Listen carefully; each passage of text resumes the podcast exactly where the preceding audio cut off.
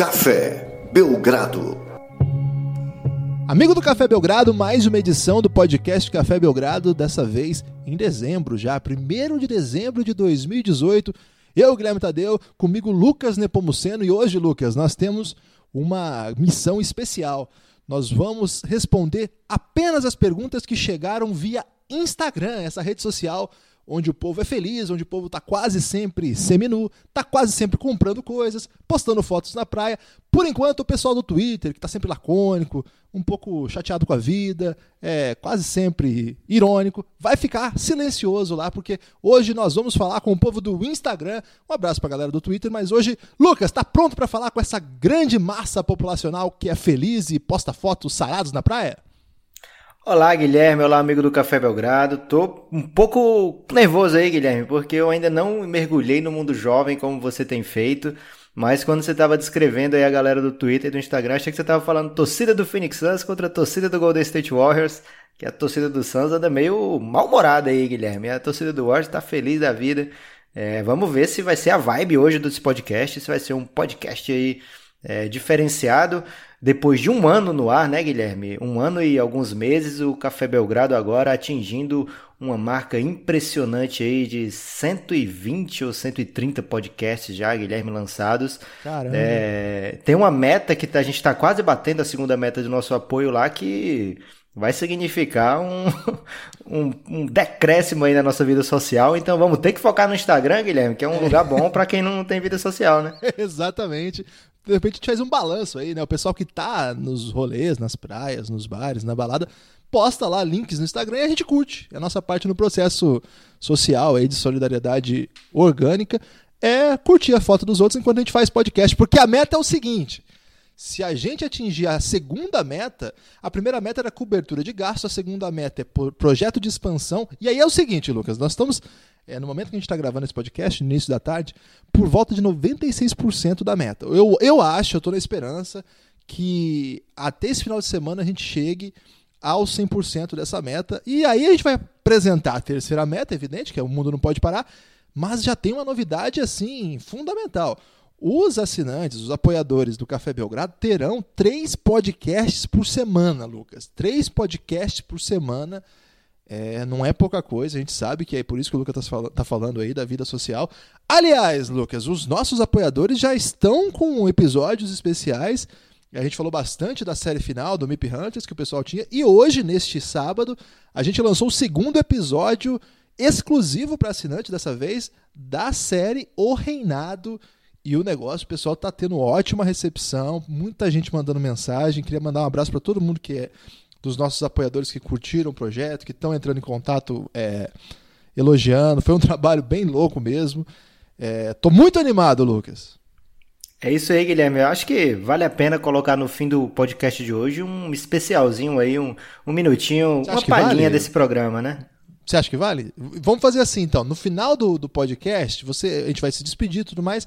E aí você espera um pouquinho que eu, a gente vai disponibilizar aí, pelo menos uns dois minutinhos do que foi esse episódio, para que se você não tem ainda, para você saber o que está perdendo. E para que você que está perdendo e não quer mais perder, assinar lá, apoiar.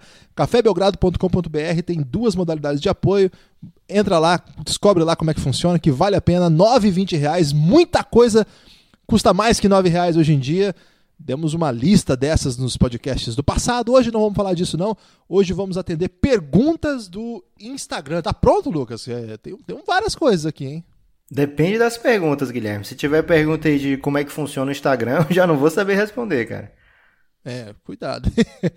Você sabe que não tem hashtag lá no, no Instagram, né? Uma opinião polêmica aí sua, Guilherme, mas vamos Vamos lá, que vamos lá, vamos para as perguntas. A primeira pergunta, Lucas, é do Vitor Vitor Dequide. Eu acho que é isso, hein? Vitor Dequide. Você já tá se complicando no nome dos caras, cara. No Twitter isso nunca aconteceu. É porque eu sou jovem nessa tecnologia. Ele quer que a gente fale sobre o Lord Robert Covington. Você gosta dele? Cara, gosto muito. É... A gente ficou meio em cima do muro, né? Naquela troca do Indiana com o Minnesota. Oh, desculpa, do Minnesota Timberwolves com o Philadelphia 76ers, que mandou o Jimmy Butler para Filadélfia.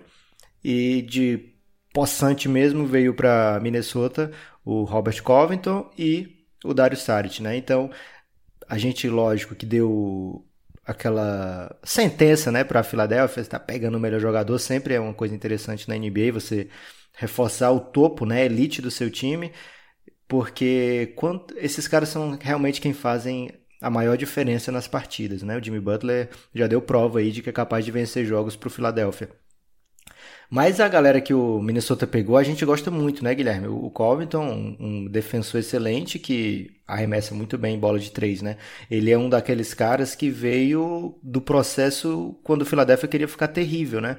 É, acabaram descobrindo esse cara muito barato, é, passou três anos ou quatro com um salário muito baixo para o que ele jogava e agora deu uma reforçada aí no seu, na sua conta bancária, conseguiu uma renovação interessante de contrato e se valorizou tanto a ponto de ser trocado pelo Jimmy Butler. Né? Ele foi um jogador que foi eleito para os times de defesa da temporada passada é, e tem se dado muito bem lá no Minnesota, né? Porque o Thibodeau gosta muito desse cara que é Você aplicado... Você tá jogando quase 40 minutos por jogo, cara. Exatamente.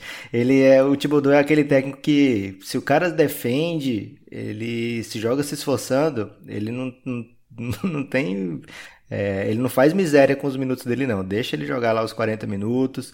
É, o Jimmy Butler foi esse cara do, do Thibodeau lá no, no Chicago, né, Guilherme? Tanto ele como o Luol Deng, era, o Thibodeau era acostumado a jogar nessa faixa aí de 38 a 40 minutos por jogo, é, focando aí no, no que ele tem de bom e ajudando a implementar o estilo do Thibodeau dentro de quadra, né? É, e agora ele se, acabou se tornando aí a principal peça por enquanto da troca. O Saric ainda está se encontrando lá no Minnesota. É, imagino que o Minnesota vai melhorar, Guilherme. Não sei se vai ser suficiente porque o Oeste tá, tá muito selvagem, cara. Tá selvagem mesmo, seguindo aqui a linha, porque o tempo não pode parar. O Guto, Lucas, o, o Guto, ele quer saber o seguinte: Bill ou Fultz? Qual o melhor encaixe ao Spurs nesse momento? Polêmico, hein? Eu acho que o Spurs não tem o que dar para esses caras, não, hein, hein Guto?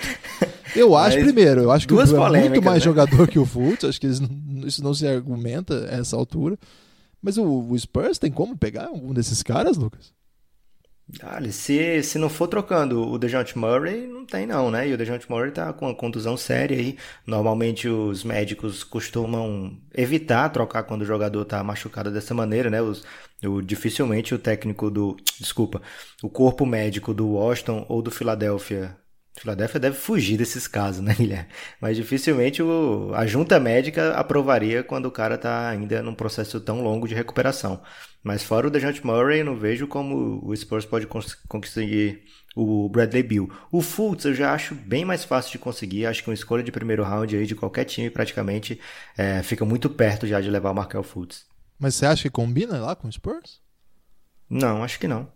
O Fultz é complicado, né, Guilherme? A gente não sabe é, qual é o, o que é o médico, o que é a parte médica, o que é a parte psicológica, o que é, não sei, a parte de loucura dele mesmo, é, de treinar sentado, arremesso sentado. Sai muito boato sobre o Fultz, né? Então a gente não sabe o que, o que considerar como fato. Mas se tem um, um, técnico que pode ajudar esse tipo de jogador, realmente o Pop seria um. Agora, encaixe no Spurs nesse momento, eu acho que não, não encaixa muito não, Guilherme. É isso aí. Então vamos com o Breno agora, o Breno Pequeno, nosso amigo, é, lá de Belo Horizonte, Minas Gerais. Ele faz uma pergunta histórica aqui, Lucas. Allen Iverson foi o superstar mais ineficiente da história? Você vê que hoje é roleta, ruta de, é, roleta russa de perguntas. Já teve Covington, já teve Bill, Fultz, Spurs e agora Allen Iverson transportado então, e, é, diretamente para a primeira década do século 20, é, final da década, é, 21, desculpa, final, na última década do século 20, primeira década do século 21. Tá pronto para falar sobre o Allen Iverson, Lucas? Cuidado que a gente tá numa rede jovem e os jovens talvez não conheçam o Allen Iverson e quem é jovem que conhece o Allen Iverson provavelmente gosta dele. Então cuidado com a sua resposta. Eu vou deixar essa para você, Guilherme. Você era um grande fã do Iverson, né? Então você tem uma propriedade Caramba, aí pra falar bom, sobre o assunto. É... Eu acho que não, cara. Eu acho que não também. Eu acho que talvez a carreira dele não tenha sido tão vitoriosa como poderia, mas pô, o cara chegou em final, o cara foi uma estrela de uma geração, o cara tava na parede do LeBron. Vou falar mal do cara que tava na parede do LeBron. O LeBron tinha pôster do Iverson espalhado pelo seu quarto. Não dá para falar mal do, do Allen Iverson, não. Eu, eu acho que de fato não é um jogador que primou pelo basquete coletivo, que pensava muito nele, é, não se importava muito com, com o ambiente tem aquela, aquele momento célebre de uma coletiva que o pessoal começa a perguntar para ele. É legal essa contar essa história que a gente tá numa rede jovem, Lucas, de repente o pessoal não lembra. Mas o pessoal, o pessoal perguntou para ele sobre um treino, ele ficou meia hora falando pro cara, mas treino? Você quer que eu fale de treino? Vocês não estão perguntando de treino, vocês não vão falar do jogo? E ele falou treino mais umas 80 vezes aí. De fato, não é um exemplo aí de, de profissionalismo, etc. Mas acho que carisma, história, né? O tamanhozinho dele, o tamanho das coisas que ele fez. Ele não... deu um crossover no Michael Jordan, né? Então isso já dá muito É, e ele, ele pisou por cima do Tyron Lu antes que o Tyron Lu merecesse, inclusive, né? O que já mostra um potencial visionário. Um abraço pro Breno. Eu acho que o Breno tem que se livrar desse incômodo permanente que ele tem com o Allen Iverson. De repente aí, uma sessão aí de é, terapia, de raiva, né? Quebrar aí uns copos, não sei. O Lucas, mais uma pergunta aqui agora é do PH Souza. Souza com dois E's. Eu não sei se é de fato com dois E's ou é porque lá no Instagram é uma rede jovem e as pessoas têm que mudar o nome para porque tem muita gente. Lembra no começo do Orkut, Lucas, quando você tinha que mudar o nome? Ele quer saber o seguinte: quais são os próximos. você tá rindo? Quais são os próximos passos do Dallas Mavericks para voltar a disputar um título da NBA? Complicado, essa. O primeiro é, passo ele já deu jornada, muito bem, né? né? É, o primeiro passo já deu, que foi fazer essa troca pelo Luca Doncic. É, a gente, não sei se você percebeu, Guilherme, mas a gente fala um pouco do Luca Doncic aqui nesse podcast. É, já tem falado há um bom tempo e as pessoas estão começando a achar que a gente gosta do Luca Doncic, Guilherme. É um perigo. É bom deixar claro que a gente é imparcial, né? A gente não Totalmente defende o Luca imparcial. Doncic. Exatamente. É, mas não dá para negar que o Doncic tem sido e bonito, um, né? um daqueles novatos especiais, né, Guilherme? Que você olha jogando e, poxa, já dá pra é, ver a vida melhor no futuro, né, Guilherme? Isso por cima de Lulu tudo. Santos? Lulu Santos? É, então o primeiro passo foi dado o Luca Doncic. Agora a pergunta real dele, ele já considerou isso aí, Guilherme, o PH Sou ZZA. É, ele já pergunta os próximos passos do Dallas Mavericks. E aí já é complicado. Acho que o primeiro, o, o primeiro segundo passo seria deixar só veterano que vai ser uma influência positiva para o Luca Doncic. É, o técnico já tem um técnico lá de alto calibre, né? Então já também já está bem nisso aí. É, já tem um mentor sinistro pro Doncic, que é o Dirk Nowitzki, né? Um cara que, além dele ter toda essa história na NBA, ele tem muita coisa a falar pro Doncic sobre a adaptação, né? Sobre o, o é, como vencer na América, né, Guilherme? Mesmo sendo um gringo. É, acho que outro passo muito importante é fazer uma dieta fit pro Luca Doncic seguir, ah, né, não, Guilherme? Para com isso, para com isso. Cortar Deixa ele comer o- a lasanha dele. Aliás, tem um, eu esqueci o nome do, do nosso camarada lá do Twitter, mas ele é um cara muito engraçado. E ele apelidou o Luca Doncic de Garfield pelo seu é, é fofinho, um pouco rabugento, né? Tá sempre brigando e gosta de uma lasanha. Verdade. Excelente. é, você vai ter que trazer o nome aqui desse, pelo menos o, o Nick. É Nick ainda que fala, Guilherme? Não, né? Acho que ninguém Username. mais usa nick. Tem que trazer o username aí dele, o login. Eu não sei, como- eu não sou tão jovem como o Guilherme, ainda tô nervoso nesse podcast do Instagram, Guilherme. Mas respondendo ao PH Sou ZZA, é, tem que trazer mais gente, né, Guilherme? Tem que trazer alguém aí da faixa etária do Luca Doncic, ou um pouco mais velho aí, mas que já seja mais estabelecido na NBA, é, para realmente disputar título só com o Doncic, eu acho complicado. E essa, essa turma jovem que eles têm, é, são raçudos, né? Tem o Dwight Powell, que é um cara enérgico. É, tem o Dennis Smith Jr., né? Que tá, teve um começo de temporada fraco, mas agora vai encontrando esse lugar secundário, né? Do, ao lado do Doncic, vai se encaixando bem, eu tô achando. Mas para disputar título ainda tá, tá bem longe aí, Guilherme. Tem que ter Tô mais contigo gente. nessa. Também acho que tem que ter mais gente. Acho que, apesar dos acertos, alguns, é, entre aspas, é, algumas, algumas tentativas de sucesso que poderiam se consolidar, por exemplo, com a chegada do André Jordan, ficaram muito frustrantes, né? Porque não tá jogando o que se poderia, o que se imaginava, não sei muito bem. O time apostou pesado no Harrison Barnes, que até que tem entregado um pouco mais esse ano, mas é, acho que bem aquém do que ele ganha e do que ele pode ser mesmo para um time. Acho que ele vai ser um terceiro jogador de um time campeão. Aliás, foi o quarto já, né? Já foi campeão como o quarto melhor jogador do time. É, Então, não sei. Acho que é um coadjuvante importante para ser campeão, sim, mas não é um cara que você pode construir ao redor. Então, acho que é um longo caminho. Acho que o Dennis Smith Jr. precisa se encontrar melhor. Acho que quando ele vai bem, o time vai muito bem mesmo. Acho que O time tá com uma, uma boa fase. Ontem perdeu pro Lakers, um jogo meio esquisito, que o time começou avassalador, arrepiando. O Luca Doncic deu dois tocos no LeBron na mesma jogada e depois acho que ele ficou empolgado com aquilo e não jogou mais nada. ele ficou emocionado, na verdade. É, ele, tenho, o primeiro ele tentou dar uma entre... caneta no Lonzo, você viu isso aí? o primeiro jogo entre o Doncic e o LeBron, ele foi ao vestiário do Lakers depois e saiu de lá com a camisa autografada, né?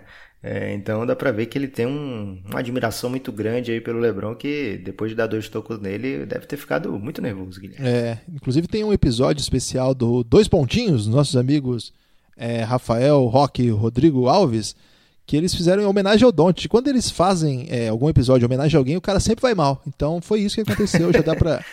Já, dá pra pre... já dava pra prever. Eu tô nervoso então, Guilherme, mais ainda agora, porque ele mandou um Growing Pains lá, um inglês o necessário, em homenagem ao Café Belgrado. Então pode ser que esse episódio fique Mas como é que é? Agora. Dor na virilha? Grow, growing Pains? não, não é Growing Pains não, Guilherme. É Growing Pains. Você tem que dar uma caprichada no seu ouvido aí pro inglês necessário. É, esse, é, esse, esse, nível aí de inglês desnecessário é cultura inglesa, viu, Lucas? Não é cursinho da esquina não, viu? Ô, Lucas, tem uma pergunta dupla aqui do Krause. É, eu não sei se é assim que fala o nome dele. O Krause, você desculpa aí.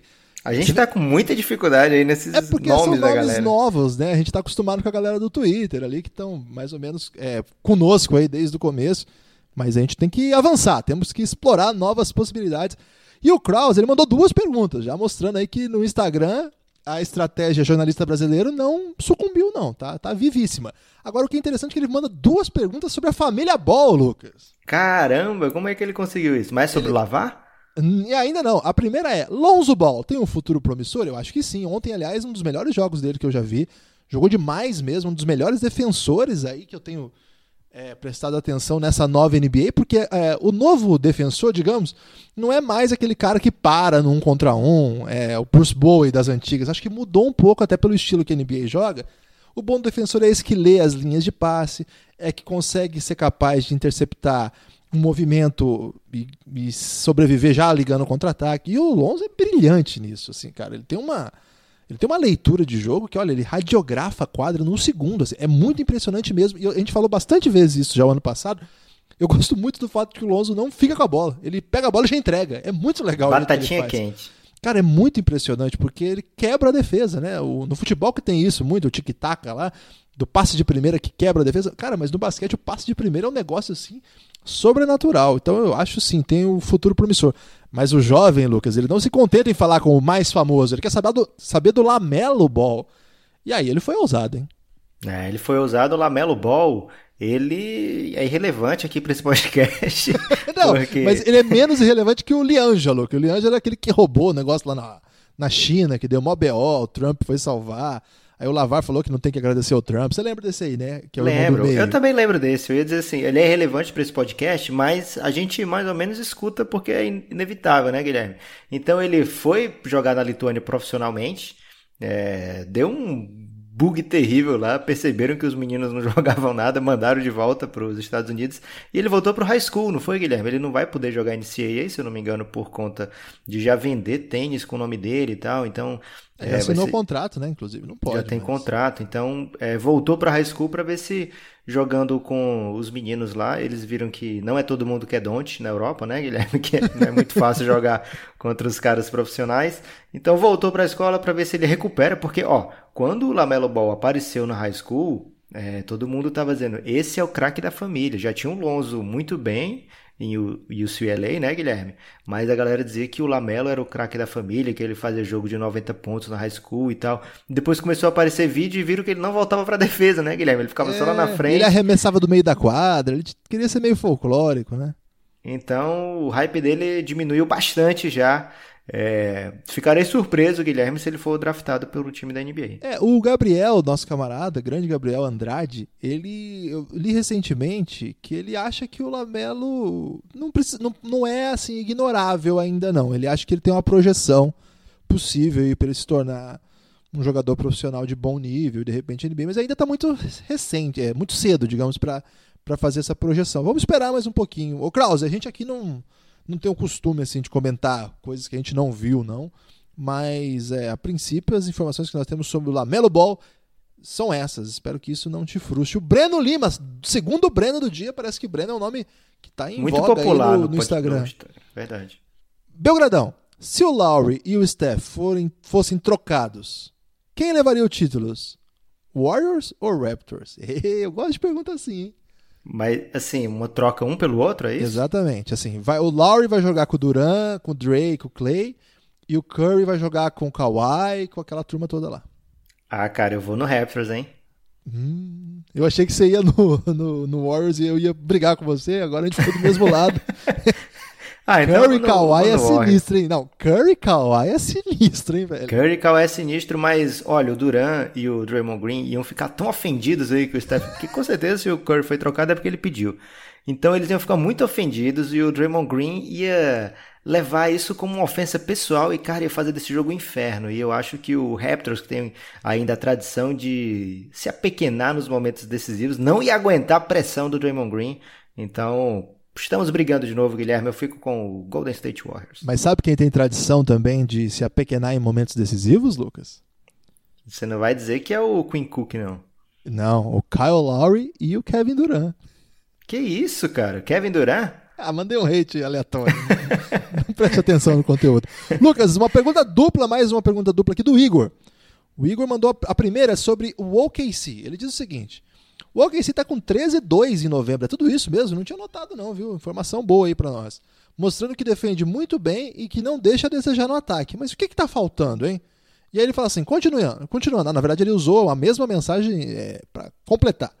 Continuando. O que está faltando para o time vencer e não oscilar tanto como aconteceu nas temporadas passadas. Lucas, o, o OKC deu uma recuperada então? É, começou com aquela campanha que precisou pegar o Phoenix Suns para vencer, né? Você lembra disso? É, tava perdendo tudo, não tinha ganhado nenhum e precisou pegar o Suns para conseguir uma vitória e conseguiu a vitória e embalou o Guilherme.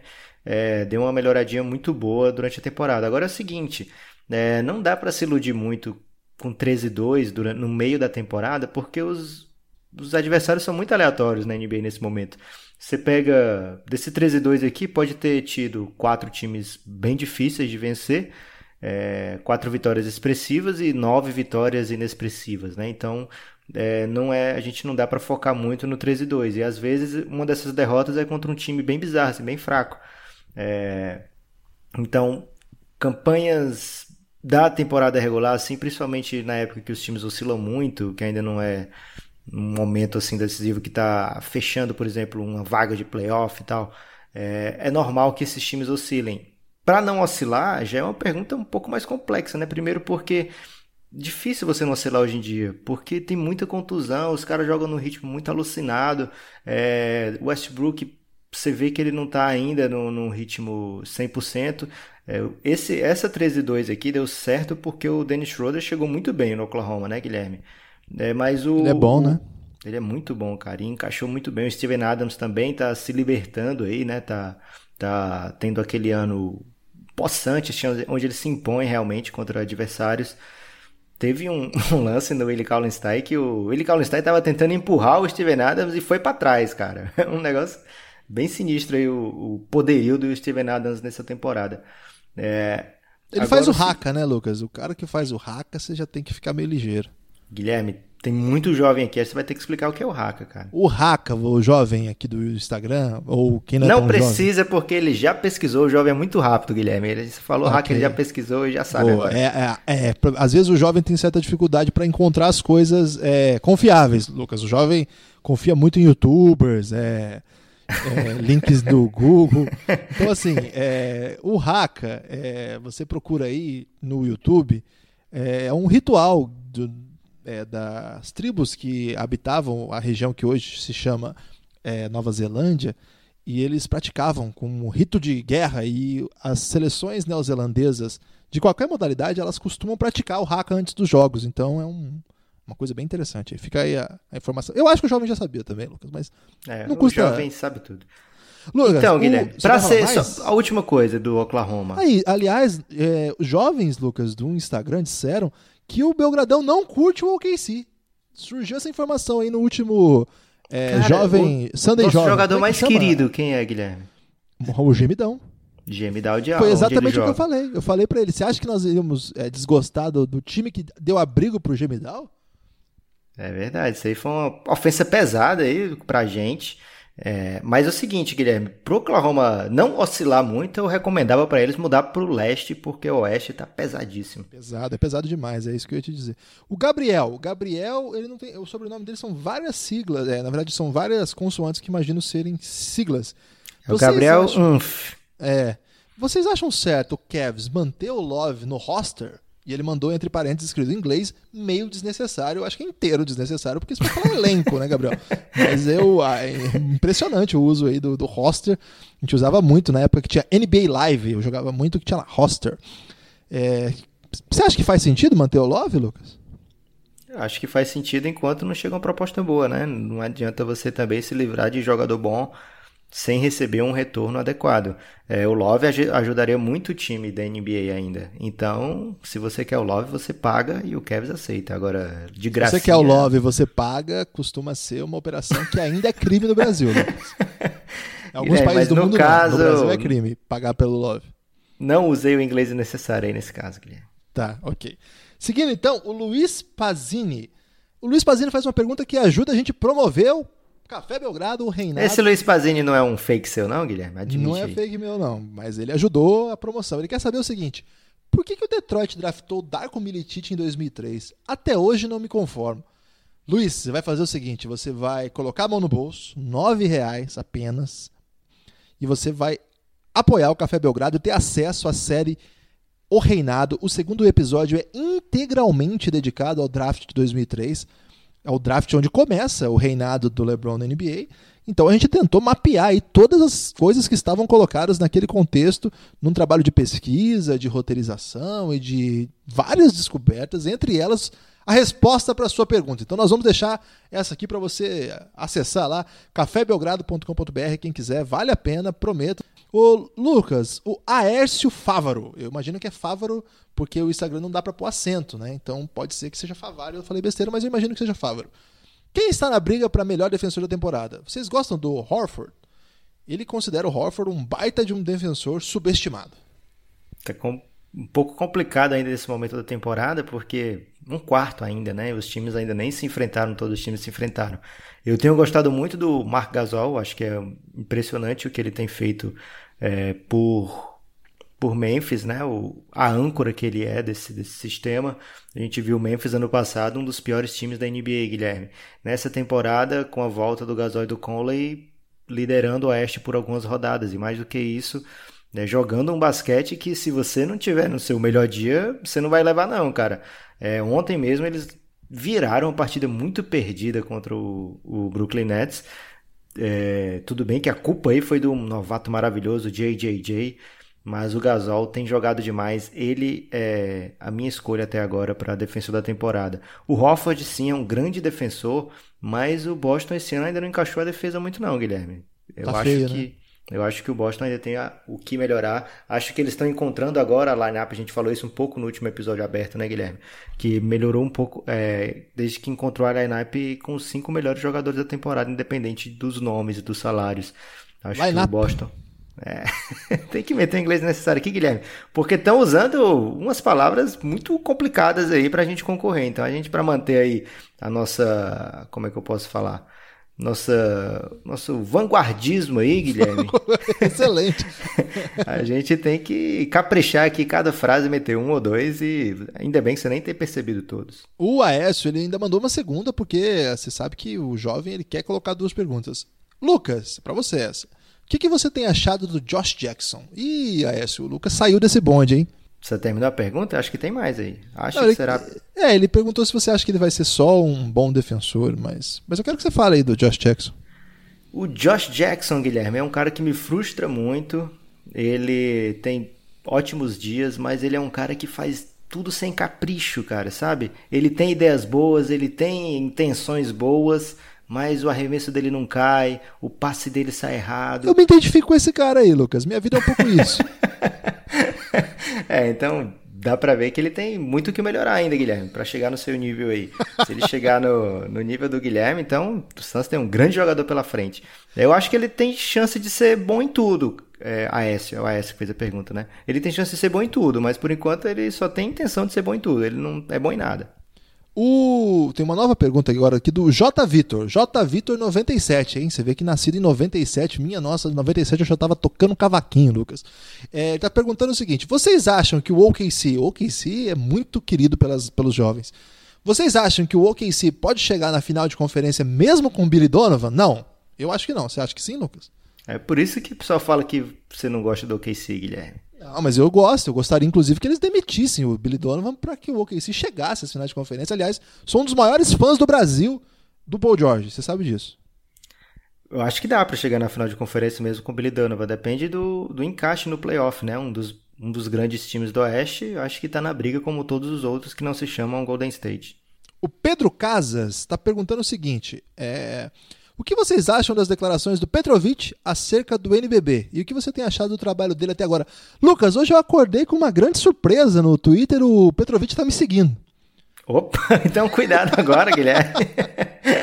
Provavelmente ele, ele leu o que eu andei falando sobre ele, que não foi muito positivo, e decidiu me ele... dar uma seguidinha para ver se quer conversar Ele esperou vencer bem, né, República Dominicana, e seguiu para dizer, ó, fala de mim agora.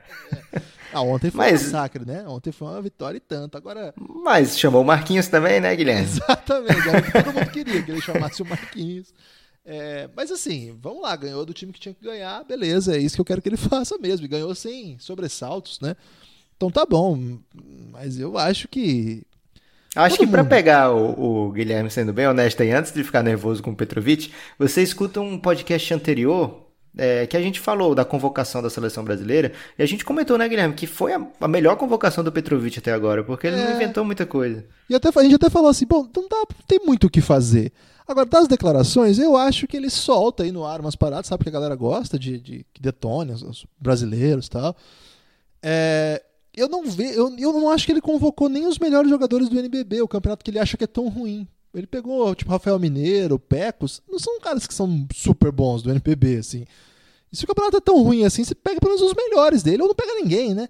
Aí você pega uns caras que nem estão jogando bem desse campeonato, só chuta de três. Não, isso aí é o mundo inteiro chuta de três pra caramba, tá? Eu acho que o Campeonato Brasileiro tem muitas dificuldades, como só poderia ter mesmo. É um, é salário que paga, é uma comunidade de basquete que tem problemas de formação, etc é um cenário que paga muito mal estrangeiros, então você tem estrangeiros aqui de quarto, quinto nível, então dificilmente você vai ter estrangeiro muito bom. Então, Lucas, é. E. Olha, eu, eu, eu, eu, acho que a declaração é ruim porque não problematiza nada, só detona, né? Agora, eu também não quero ficar muito do lado. Imagina, o Mortari veio a público falar, é, eu sou contra isso aí. Acho que foi importante ele fazer isso porque meio que abriu o debate. Mas, cara, o Mortari é os últimos trabalhos dele foram muito ruins também, não foi nada inovador. Fiquem de olho aí, o Mortari vai seguir o Guilherme. Eu acho que ele já segue, não tenho dúvida. Mas assim, eu tenho muito respeito, o cara teve uma carreira linda, assim, uma carreira. Vai falar o quê da carreira do cara, né? E agora é comentarista de basquete. Não, ele, ele tá no papel dele, né? Um treinador aposentado suscitando debate, chamando outros técnicos. Eu sei, Lucas, e agora eu vou dar uma, uma informação aqui. Muitos técnicos brasileiros curtiram meu tweet detonando a declaração do Petrovic. Eu queria falar isso aí. O Pedro Casas mandou mais uma também perguntando o que a gente acha do trabalho do Manhano na seleção brasileira. O Manhano estreou esse, essa data FIBA pela seleção uruguaia e venceu, né? Eu sou muito fã dele, a gente fez um podcast inteiro aqui, eu e o Jean, é, tá lá atrás, você vai ter que pesquisar o arquivo aí e rodar o dedinho lá atrás, mas tem é, comentando longamente sobre isso. O Jean tem uma postura de que no segundo ciclo olímpico o Manhã não cai demais. Eu acho que isso se sustenta, mas eu acho também que nunca teve ninguém como o Manhano. Eu gosto muito, muito, muito do trabalho do Moncho mas ele foi a curto prazo, né? O Manhano fez, ficou aqui por duas Olimpíadas, levou o Brasil de volta às Olimpíadas, ganhando da Argentina dentro da Argentina. Esse jogo não foi nem o que garantiu a classificação, mas o Brasil, para classificar para a Olimpíada, teve que vencer, por exemplo, a República Dominicana com o Horford jogando. É, ganhou da Argentina de Ginóbili, Escola, Delfino, Delfino acho que não estava, Nocione, Oberto, Pepe Sanches, todos esses caras dentro da Argentina. É, ganhou esse jogo lá. Classificou ganhando de Porto Rico e dando massacre. Em Porto Rico tinha Arroio, Baréia, todo mundo. Então, assim, o Brasil ganhou de time grande para chegar às Olimpíadas por causa do Manhano. E quando chegou, fez jogo duro. Eu acho que vai ter que demorar, demorar muito tempo para outro técnico apresentar um trabalho similar ao que o Manhano fez. Então, nesse caso, com todos os problemas, eu acho que, por exemplo, aquele jogo que nós perdemos para o Uruguai, ele estava de brincadeira, né? ele deixou o Varejão fora e colocou o Giovanni para marcar o Escola no jogo todo. Eu entendo até a opção é, para espaçamento e tudo mais, mas isso aí destruiu o Brasil, porque o Escola fez 38 pontos e a gente não tinha resposta. Então teve vários jogos que a gente perdeu que eu acho que o Manhã talvez poderia ter tido uma outra condução. Mas, cara, é uma lenda do basquete, conquistou a Olimpíada com a Argentina e agora tá de novo aí fazendo trabalho. Vou torcer muito pro ele, é um cara muito, muito decente, muito trabalhador aí. E por onde passou aqui no Brasil deixou um legado assim de seriedade. Tanto que hoje a gente compara as coisas que o Manhano fez e fica pedindo do Petrovic, né? O Manhano, quando veio pro Brasil, ele foi morar em São Sebastião do Paraíso, velho. Você tem noção que é isso, Lucas? O cara, campeão olímpico, foi morar em São Sebastião do Paraíso para ajudar o desenvolvimento lá de jovens. É, a seleção permanente, inclusive essa seleção permanente tinha Raulzinho, Cristiano Felício e Lucas Bebê. Os três chegaram na NBA. Então vai dizer que o, olha o nível né, de, de, de dedicação, de trabalho é outra coisa, é outra é outro mundo mesmo.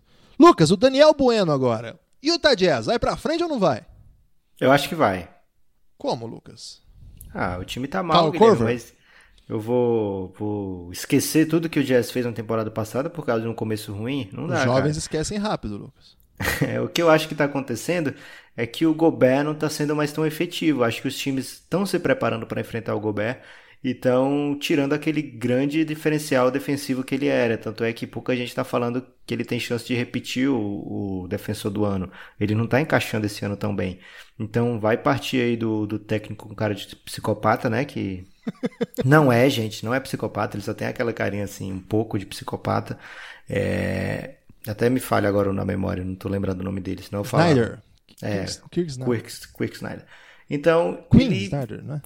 Queen Snyder, perfeito. Ele vai ter que bolar um jeito, Guilherme, de. Sabe quem ele parece, Lucas?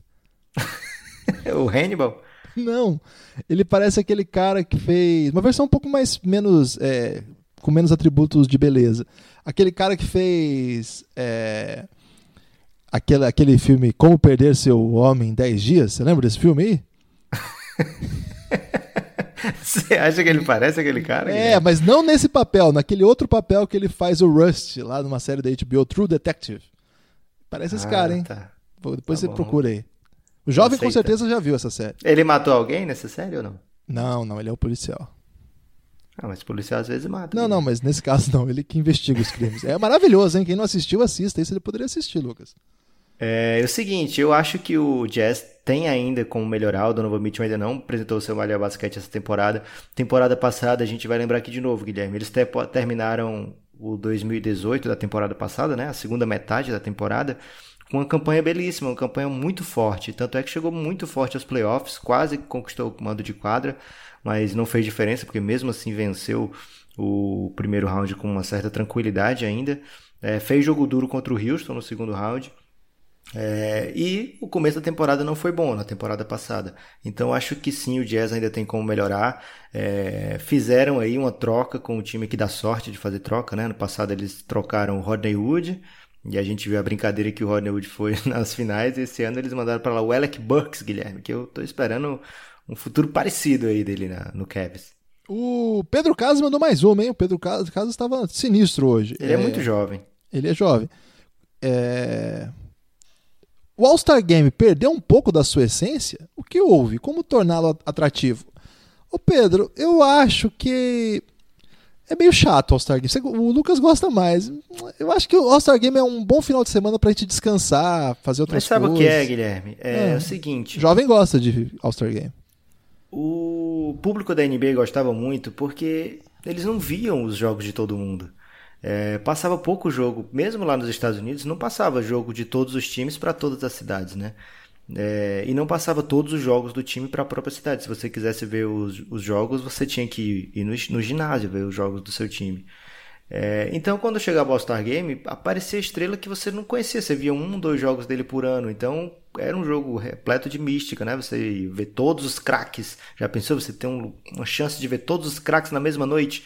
Isso é uma quarta-feira agora na NBA normal. É, na quarta-feira a gente vê todo mundo jogando, jogos competitivos. Então, eu acho que chega a hora do All-Star Game não é tão bacana.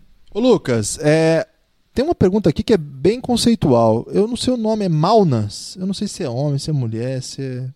Se não faz diferença também, às vezes. Não, é, mas eu queria até chamar, né? O Maunas, a Maunas, ou Semal, alguma coisa. Desculpa o povo do Instagram, a gente tá se adaptando ainda a essa ferramenta. Eu acho que deve ser Maurício Nascar. É. é, um nome muito comum mesmo. Pode ser Maurício de Nassau, inclusive, né? É, é um, um dos conquistadores aí que não deu muito certo pro, pro, pro que aconteceu. Depois a gente conversa sobre isso. A NBA. É, tem um podcast um... só sobre isso. Vai lá no 48 Minutos, podcast Recifense. Um abraço lá pros camaradas, Lucas, João, brasileiro. Um abraço a todo mundo aí. Aliás, o Rafael brasileiro, Guilherme, ele falou que quando ele não assiste a temporada, o jogo da noite, ele no café da manhã ele consegue ver quatro jogos. Eu, eu fiquei pensando aí, aí o tamanho do café confuso. da manhã dele. Ele começa às deve seis e termina lá que três da tarde. 45 minutos, deve ter aqueles cafés com várias iguarias e sei lá. Um abraço, Rafael. É... A pergunta do ou da Maunas: a NBA virou um grande peladão? Cara, ele tem um defensor dessa tese aí que é o Popovich. Você viu essa semana? Não vi, ele não. Reclamando, ele, ele, reclamou aí que agora acabou o basquete, acabou a beleza do jogo. Agora Você tá zoando, mundo, ele falou isso. Todo mesmo. mundo só quer chutar de três. ele andou falando isso aí, acho que ele leu aí uma crítica do, do Petrovic, não sei se ele falou do BNBB ou da NBA, mas ele andou meio bravo aí, acho que porque o time dele tá perdendo agora, Guilherme. Quando ele tava ganhando, ele não, não via essa reclamação dele, não. Pois é, teve uma final aí que eles mataram acho que 20 bolas de três, não teve isso aí? É, o Danny Green era o, o grande cestinha de três da história das finais, né? Até o quebrarem a marca dele agora, todo pois ano é. quebra. É, o Popovich, mas... aí não, né? Eu acho que não, a gente vê cada jogada. Se você botar, tipo, porn NBA no Twitter, pesquisar, vai ter. Pra que que. Ô, Lucas, essa aqui é a rede social jovem, mas não é pra também. Se você colocar, Guilherme, é NBA porn, alguma coisa assim no Twitter, você vai ver jogadas é, maravilhosas dos times distribuindo a bola. Você tem certeza do que você tá falando, Lucas? Garantido, Guilherme, tranquilo. Vamos lá, então. É, próxima pergunta do Léo Abreu. Léo Abreu quer saber o seguinte: como você vê o futuro? Peraí que eu apertei o botão errado, quase mandei uma mensagem aqui pro Léo Abreu. É, como que você vê o presente e o futuro do Teodosite na NBA? O presente não, não existe, o futuro não existirá. Eu acho que é isso. Infelizmente Concordo. não rolou, né? Eu acho que não deu certo o ambiente, o contexto. Esses caras visões. muito bons que chegam muito tarde pra NBA, Guilherme, não rolam. Eu imagino que o Sarunas e as Vícios e o Teodosic. Se, é, se eles tivessem ido cedo pra NBA, é, os times se adaptariam ao jogo dele, porque eles são caras que valem a pena você construir ao redor. Agora, você vai construir ao redor do Teodosic com 34, 35 anos? Não dá, ah, né, Não é Guilherme? tão velho assim não, pô. Mais novo que isso. Será? Não, é. é pois ele na quadra ele parece velhão já. Né, exatamente, ele parece bem mais velho do que a idade dele, mas também eu acho que teve essa questão de contexto com o momento do time, é, as trocas, muitas trocas. Chegou como reserva do Chris Paul, aí muda todo mundo, chega um monte de jogador, o time começa a usar várias peças. Eu acho que de repente ele consegue um lugar num time melhor, consegue ter umas médias boas. Ele é de 87, viu, Lucas? Você vê, por exemplo, o Calderon, ele não joga o tanto do Teodosic já há muito tempo. O Teodosic é melhor do que o Calderon, acho que de 2014 é, faz tempo. para cá, não se compare. O Calderon vem conseguindo cavar sempre um espacinho nas rotações, né? Vinha é, então, eu acho que é questão de, de tempo de casa, realmente. O Teodosic não vai conseguir, talvez, se acostumar a jogar na velocidade da NBA. Eu não digo nem pensar, porque ele, ele consegue passes assim que mais ninguém na NBA consegue. É, é mais é o ritmo da defesa, né? Você jogadores medíocres conseguem se dar bem para cima do Teodosic.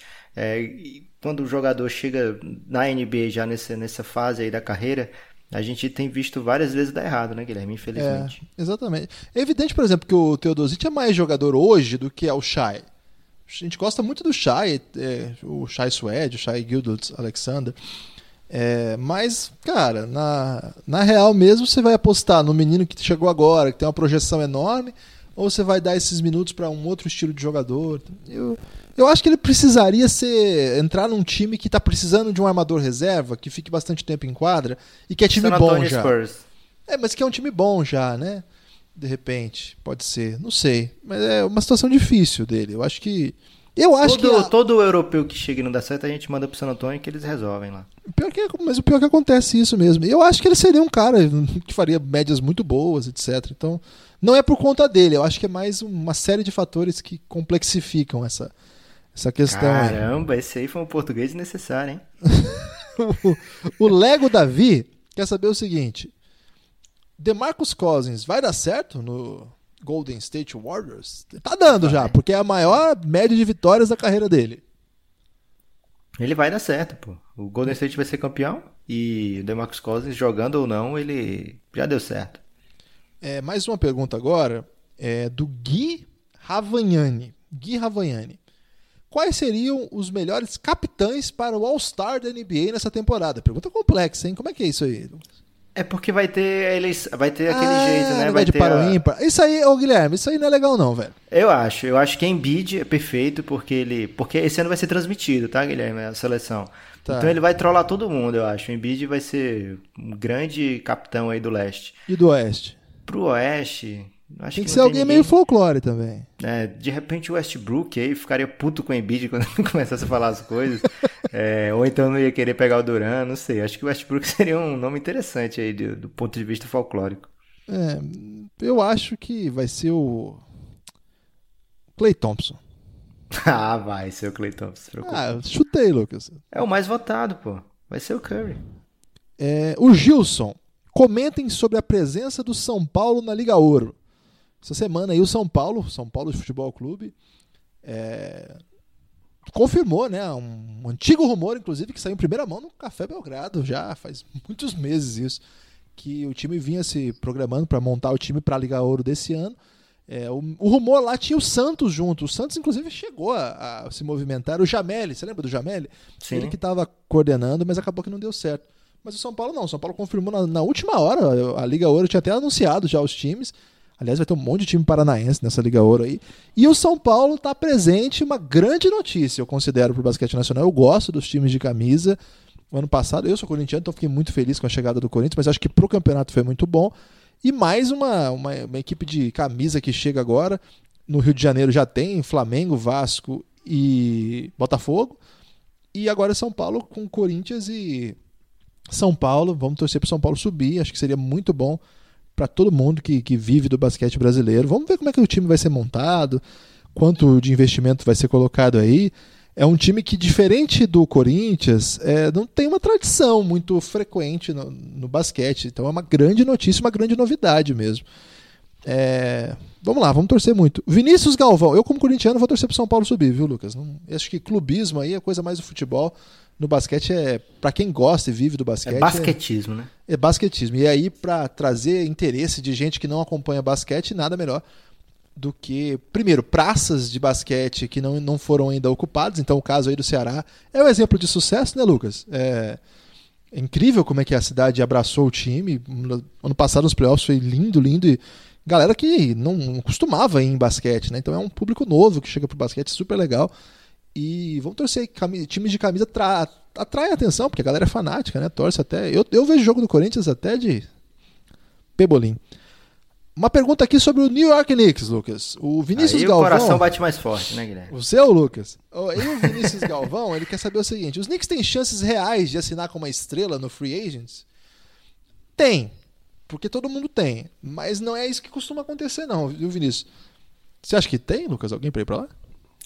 Eu acho que tem, Guilherme. E olha, é... você pulou a terceira pergunta do Aécio. Eu lembrei porque quando eu vi, não vi aqui não, do Knicks aí, ele pergunta lá atrás: você acha que o Kawhi fica no Toronto e o KD vai para Nova York? Não tinha visto é... essa. Então acho que mistura aí. Olha, pessoal lá em Nova York tá bem animado com a possibilidade do, do Kevin Durant ir pro Knicks. Não vai é, rolar, acho... não, você sabe, né?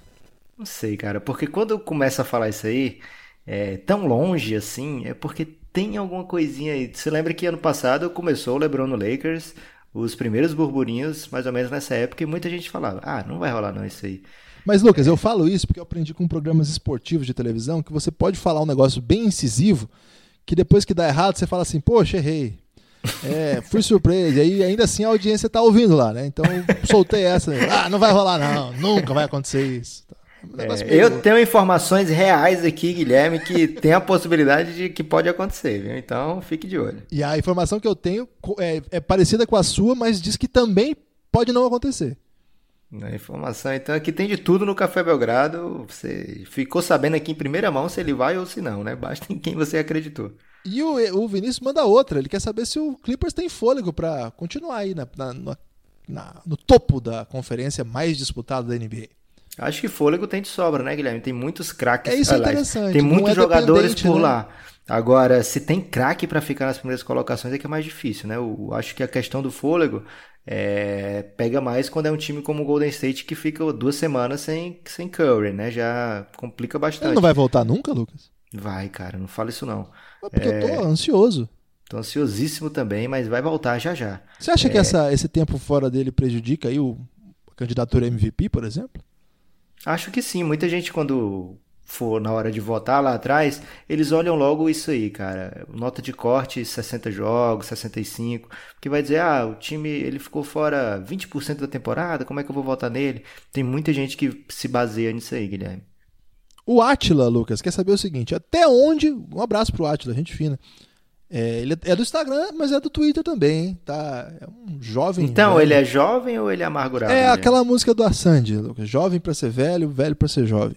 Até onde o Thunder pode chegar nessa temporada? É para você essa aí, que você que gosta do Thunder. Eu acho que. Eu acho que Eu é vou responder, round, Guilherme, porque eu tem acho muito... que é o primeiro round. É, por isso que ninguém gosta de você, Guilherme, do Oklahoma. Como assim? eu acho que o Thunder tem um dos grandes elencos do Oeste. É, até onde chegar, cara. Mas o técnico é, um... é muito ruim, cara.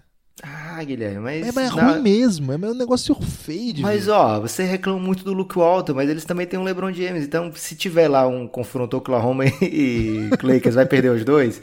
É, eu acho que tem um dos grandes elencos do Oeste, então tem condição de chegar até a final de conferência, porque depende se pegar ou não o Golden State. Não pegando o Golden State, eles têm condição de eliminar qualquer um, como também de ser eliminado, porque é muito equilibrado.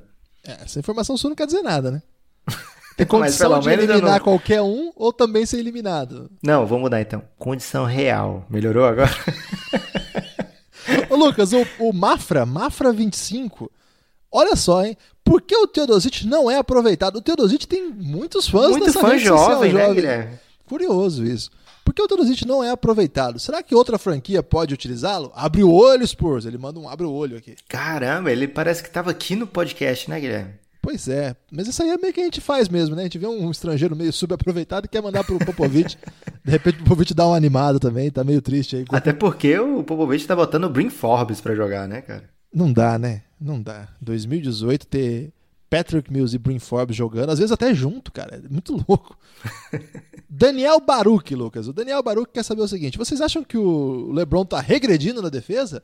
Ou tá se poupando? Os dois, eu acho. Eu acho que o motivo da regressão é que ele está se poupando. Não, tem, não faz sentido o LeBron defender tipo LeBron no auge da carreira é, a essa altura do campeonato, 34 anos, indo para 35, não, indo para 34, né? Tem 33. É, acho que o ano passado, no, nas finais, ele já foi aquela coisa meio devagar. Você imagina durante a temporada, mas acho que a defesa do LeBron é o menor dos problemas do Los Angeles Lakers. Você quer falar da defesa do LeBron, Lucas? Eu acho que quando você pega um jogo inteiro, você fala, caramba, esse cara não tá nem aí pra defesa. É, porque tem, ele faz erros grotescos, assim, mas não é erro de ele, ah, eu não tô no lugar certo, é porque eu não quero ir para aquele lugar mesmo. Você vê que ele se, pouco se mexe às vezes na defesa. É, lembra aqueles vídeos do Harden que tinha? E não é uhum. é por acaso isso não, Guilherme, porque esses caras que são altamente utilizados no ataque, eles precisam poupar energia. A NBA é um ritmo muito doido. Agora, se você quer uma all lineup da NBA para defender uma bola, eu acho que o LeBron tá nela, hein? É, você quer montar o melhor time possível para defender uma posse de bola? Monta aí então, vamos lá. Ixi, cara, Yannis, LeBron, Duran. Duran? Você, você ah, o Duran é animal, hein, cara. Ainda mais que ele cobre, né? Nossa, ele tá com uma defesa de cobertura dando toco em todo mundo. Tá. Eu colocaria o Drew Holiday. O cara tem um jeitinho com aqueles armadores nojentos, tipo Lillard, tipo Curry. Ele tem um jeito ali de incomodar. Ele antes do Beverly? Nossa, com certeza. Drew Holiday. Você viu o que ele fez com dois ao mesmo tempo na temporada, nos playoffs passados, né? O CJ McCollum Foi E o. Lillard, ele fez uma, uma temporada, desculpa, uma série sinistra contra esses dois caras. E no, e no pivô, Gobert ou Gasol? Pô, você quer mais pivô? Já tem Yannis Duran, você ainda quer botar um ah, você não vai botar pivôzão? pivô, não? Vai pôr Eu cinco, tava não? pensando em botar o Jimmy Butler, cara. Ah, é duro defender um time que tem pivôzão com esses caras aí, hein? Você acha? Então coloca. Imagina o Jokic atacando ali. Ah, cara, mas aí você bota uma marcação dupla, qualquer um deles ali consegue cobrir outro. Mas você vai se botar a marcação dupla no Jokic, ele acha um passe e o cara faz uma bandeja. Mas é por isso que eu enchi de cara dos brações, Guilherme. O Yannis ele consegue defender dois ao mesmo tempo. Tá tranquilo aí. Mas se você quiser colocar um pivô aí, a gente coloca o Marc Gasol, que ele fica monitorando ali muito bem o garrafão. Ou então E o a- Embiid, né? O Embiid é sinistro. É isso aí. Ô, Lucas, a última pergunta agora que chegou no Instagram, dentro do prazo. Sabe que o jovem, ele, às vezes, ele não é muito disciplinado em relação Às vezes ele não horário. chega nem no Enem, né, Guilherme? Vai chegar aqui no Exatamente. podcast. Exatamente. É, mas então essa é a última pergunta das que chegaram dentro do prazo. A gente prometeu responder todas. Foram várias, hein, cara? Eu tô contando aqui, deu mais de 20, hein? O Leonel Lima. Quais jogadores têm mais decepcionado vocês? Essa é uma questão aí. Essa é muito fácil pra mim. Os jogadores do Phoenix Suns. Todos. em conjunto, os jogadores do Phoenix Suns. Queria que eles vencessem, Guilherme. Não tá acontecendo, né, Lucas? Eles não estão vencendo. É, Vamos pensar um pouco. Eu acho que. Kevin Knox. Que tal? Ah, mas novato, cara. Você vai reclamar de novato? Qual Não, não, não conhecia o cara, comecei a conhecer, empolguei e decepcionei. Não pode, não quer dizer que pra sempre eu vou ficar decepcionado, mas estou atualmente frustrado com a temporada dele. Teve lesão, a gente falou bastante sobre isso. Mas... Tem uns caras que é pior do que se sentir decepcionado, porque é o seguinte. né, Você falou do Kevin Knox, eu lembrei de casos parecidos. Os caras que chegam, a gente passa dois, três anos achando que eles não vão, vão, virar, não viram, e depois a gente até esquece deles, aí não fica mais nem decepcionado, tipo Justice Winslow, o Nossa, Stanley é mesmo. Johnson. Esses caras a gente tinha uma esperança aí que eles fossem bem bons e até agora não rolou nada. Acho que isso é pior do que a decepção, porque a gente nem espera mais deles. Lucas, com isso a gente respondeu todas as perguntas que chegaram pelo Instagram. Olha aí que bela novidade. É, mas a gente tem ainda pergunta de assinante, Lucas. Assinante tem fura-fila. Ah, é, Guilherme? Quem é? Exatamente. Tem algumas. A primeira, é do nosso amigo Diego Silvestrini. Ele mandou uma pergunta boa aqui. Ele falou o seguinte: é, de uma pessoa que não decepcionou ninguém até agora nessa temporada, Luca Doncic. Eu acho que ele tem decepcionado ali a galera do Atlanta, do Kings e do Suns. O Diego diz o seguinte: o, Bulgarelli, ontem, no programa SPN League, defendeu que Doncic vai ser o maior estrangeiro da história da NBA. É uma afirmação aí do Bulga. O Buga fala isso já há bastante de- tempo, cara. Falou de europeus, né? Mas é o maior europeu, o maior é, não americano, digamos assim, com exceção daqueles de sempre, os naturalizados. O Diego quer saber o seguinte: é, vocês acham que dá pra bancar essa aí? Que a carreira dele vai ser, por exemplo, maior do que a do Dirk, do, do que a do Manu? Polêmica pra caramba, hein? Cara, é, o Buga fala isso há muito tempo. Não, não tenham coragem de peitar o Buga, dizer que ele tá errado, um assunto de basquete, porque ele manja pra caralho, assiste há muito tempo, acompanha demais. Inclusive, o maior ídolo dele é europeu, né, Guilherme? Do time dele lá, o, Petro, o, o Drazen Petrovic, né? Isso. É, cara, eu não sei se ele vai ser melhor do que o Yannis, cara. Eu vejo o Yannis e vejo uma possibilidade real do Yannis chegar num nível quase Duran e tal. Então, complicado dizer que ele vai ser o maior europeu de todos os tempos. Mas se o Buga tá dizendo, eu não vou duvidar não, Guilherme. É, eu acho que tem essa tem uma fila antes ainda, né? Que é isso que você falou aí, tem o grego jogando o que ele tá jogando. Tem alguns caras europeus mesmo, né? Tem alguns caras atualmente que a gente precisa ver o que, que eles vão ser, né? O grego e o Jokic. Eu acho que esses dois aí, cara, eles estão jogando num nível assim que é possível que eles entrem. É, é- é muito cedo, etc. Mas eu acho que hoje as apostas para que se Jokic e o grego serão ou não Hall da Fama são muito fáceis, são, as odds são favoráveis, digamos assim. É claro que muita coisa pode acontecer. Para além disso, tem muito europeu bom que jogou NBA, né, cara? É, e assim, se entrar estrangeiro na parada, tipo Manu Ginóbili e tal. Vixe. Então, eu não sei, eu sou muito fã do Doncic, mas essa aí eu não vou bancar não, Lucas, vou dar uma regada. Tem mais pergunta de assinante? Tem, claro que tem. Agora tem do pessoal lá do grupo, nosso grupo de apoio ao sono para apoiadores de 20 reais. É, todo mundo que é apoiador, quiser fazer parte, claro, não é obrigado. Todo mundo que apoia pode escolher se quer fazer parte ou não desse grupo, que fica lá no Instagram. No Instagram não, como é que chama? Nosso, essa, essa outra Telegram, rede social? Também Telegram. joga, É tudo gran, é tudo gran, Lucas. É, lá no Telegram tem o pessoal que fica lá, geralmente é na hora da rodada, conversando de basquete, mas às vezes durante o dia a coisa acaba desenvolvendo também. Já tem bastante, já tem 15 membros que optaram por essa opção e a gente fica lá conversando de basquete o dia inteiro. É, o Leonardo Galassi, Lucas, o grande Léo, o especialista lá em logaritmo, ele quer que você diga uns hot takes sobre possíveis trocas. Hot take sobre possível troca. Cara, eu tenho um hot take aqui que não é sobre troca. Eu posso falar, Guilherme? Pode, pode falar. Enquanto eu penso aí no hot take de troca. Você vai falar e pensar ao mesmo tempo em outra coisa. É, É, porque... é brilhante isso, hein? Hot take, Guilherme, é o seguinte: LeBron James, depois de um milhão de anos, não vai ser. Não vai estar no primeiro time de, de- da NBA. Não vai ser All NBA primeiro time. É Esse um é hot hot- take grave. É. Mas ele tem a concorrência, olha de quem, cara? Yannis Antetokounmpo, você não tem como tirar do primeiro time com o que ele tá fazendo. É absurdo pensar que Não. ele não vai estar. Não, tem que ser outro. É... Pivô, a não ser que a NBA dê um jeito aí de tirar pivô, mas se tiver pivô, vai ser o Embiid, porque o Embiid tá pra MVP aí, cara. Tá É. fazendo uma temporada louca. Ainda tem esse estrangeiro pra concorrer com o Doncic, né? Mas se for europeu, não sei. É, não sei o que ele disse, eu não, não peguei. É, e o outro forward, cara, tem o Kawhi levando o Toronto pra uma campanha brilhante, tem o Duran fazendo jogos seguidos aí de 40 pontos. Então, meu hot take é o seguinte: o LeBron nesse Lakers aí, que ele, por opção dele, não tá mais ainda tendo a maior usage da carreira dele, né? Não tá sendo acionado o nível que ele foi na temporada Você nem passada. falou do Kawhi, hein, cara?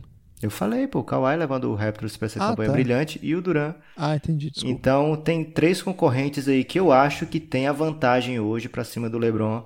né? E essa vantagem pode acabar aumentando aí dependendo do caminho dos times. Então, LeBron James aí é meu hot take. Pra troca, Guilherme, eu acho que um time que tá de olho ainda numa troca Hot take É o- não tem acho, hein, Lucas? então, meu hot take aqui é o seguinte: Bradley Bill vai ser trocado. O Philadelphia vai tentar muito trazer o Bradley Bill. É, não sei se vai conseguir. O, o Toronto, desculpa, o Washington vai ter que decidir optar por John Wall ou Bradley Bill e vai acabar trocando o Bradley Bill porque vai ter muito mais gente atrás dele. Então, esse é meu hot take aí. Qual, pra qual foi o assinante? O Léo, Léo logarítmico.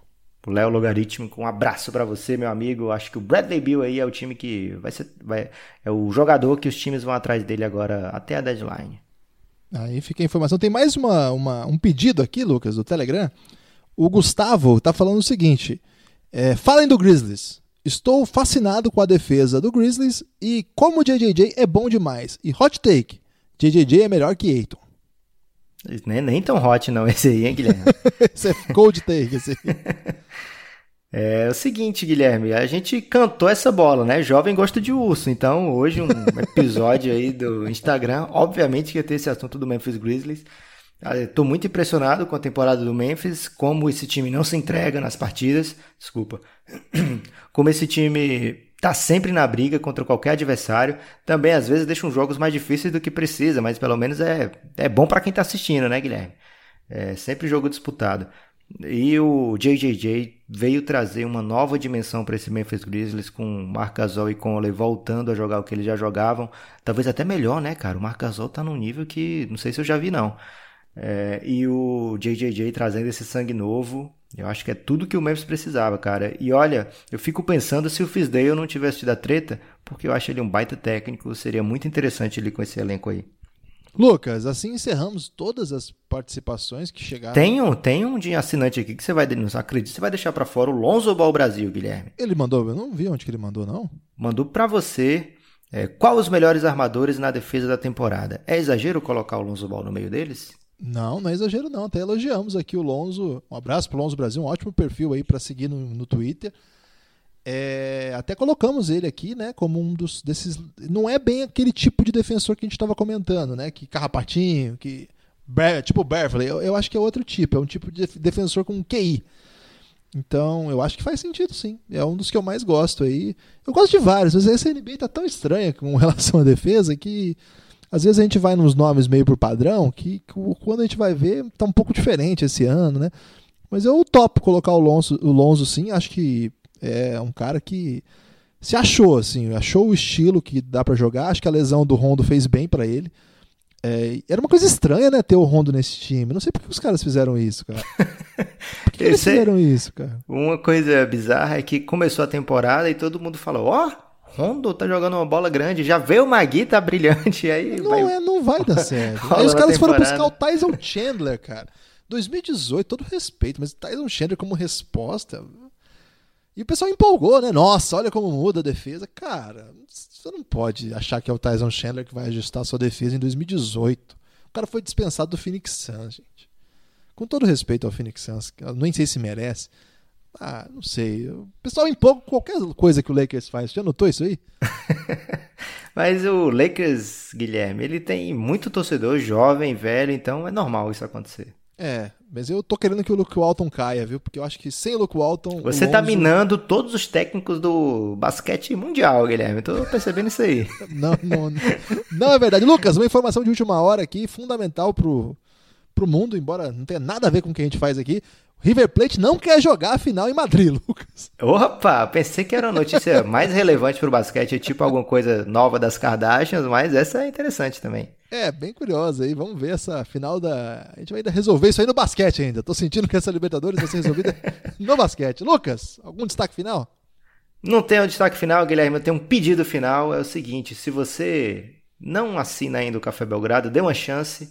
Vai lá no cafébelgrado.com.br e escuta esses episódios extras aí. Se você gostar, você continua aí por muito tempo. Se você não gostar, você continua aí também. Esquece aí, porque R$ reais não faz tanta diferença, não. Exatamente. E se você precisar de uma companhia pra ficar acordado durante a rodada da NBA, aí é o pacote 20 reais que ganha o grupo de apoio contra o sono, que tem sido útil, viu? Temos vencido aí várias barreiras soníferas. É, Se você assinar o Café Belgrado hoje, né, apoiar lá no Apoia-se, que é o cafébelgrado.com.br, imediatamente, imediatamente mesmo, assim que chega a gente já libera, você tem acesso a dois episódios exclusivos. Um é, o, é o episódio final da série Mip Hunter. Se você acompanhou o nosso podcast na série Mip Hunter, está disponível lá esse episódio final. E o outro que a gente está tratando como grande chamariz aí é o segundo episódio do, de O Reinado, a série sobre a trajetória de LeBron James. Esse segundo episódio é todo centrado no draft de 2003. E Lucas, a gente vai colocar agora então aí uns dois minutinhos para o pessoal saber do que se trata e correr lá para apoiar o Café Belgrado, para cumprir essa barreira aí, chegar a três episódios por semana. E aí vai ferrar nossa vida social, mas vamos que vamos, Lucas. Um abraço, Guilherme, um abraço, amigo do Café Belgrado. Volte sempre, estaremos aqui. Forte abraço. É, eu encontrei aqui mexendo. Você, você lembra daquela época que a gente tinha Fotolog, é, MySpace? Você lembra disso aí ou não? Eu encontrei uma relíquia aqui. Caramba. Um mate- material de época. Eu não acredito que é aquele, aquela É, gravação. isso- exatamente. Você achou que eu não tinha mais, né? Amigo do Café Belgrado, seja bem-vindo à transmissão do draft de 2003.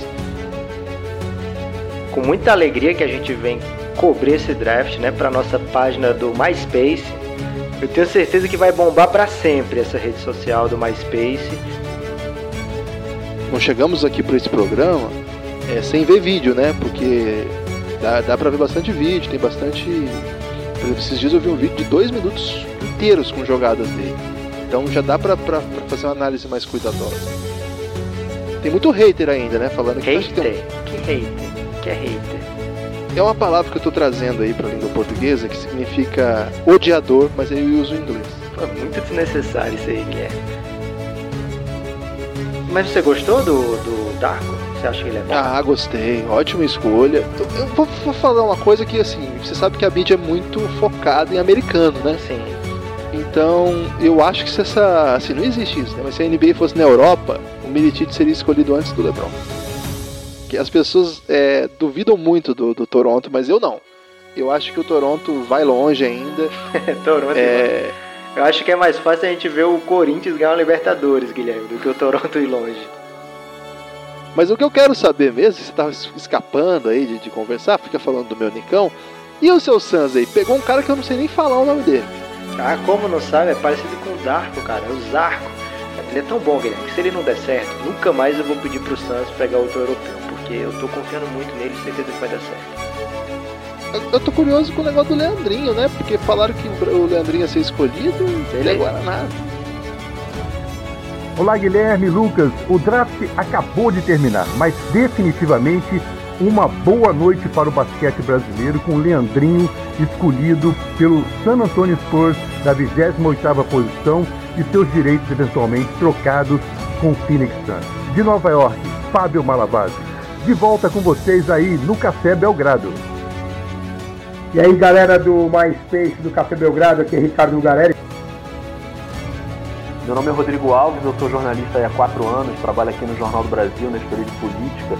Eu lancei um blog de basquete aí tem uns oito meses, chama Rebote. Tem mais alguém para falar? Tem, tem, tem. Não tem aquele outro cara lá que você falou? Oi, eu sou Rômulo, sou estudante de jornalismo da PUC Minas. No Café Belgrado.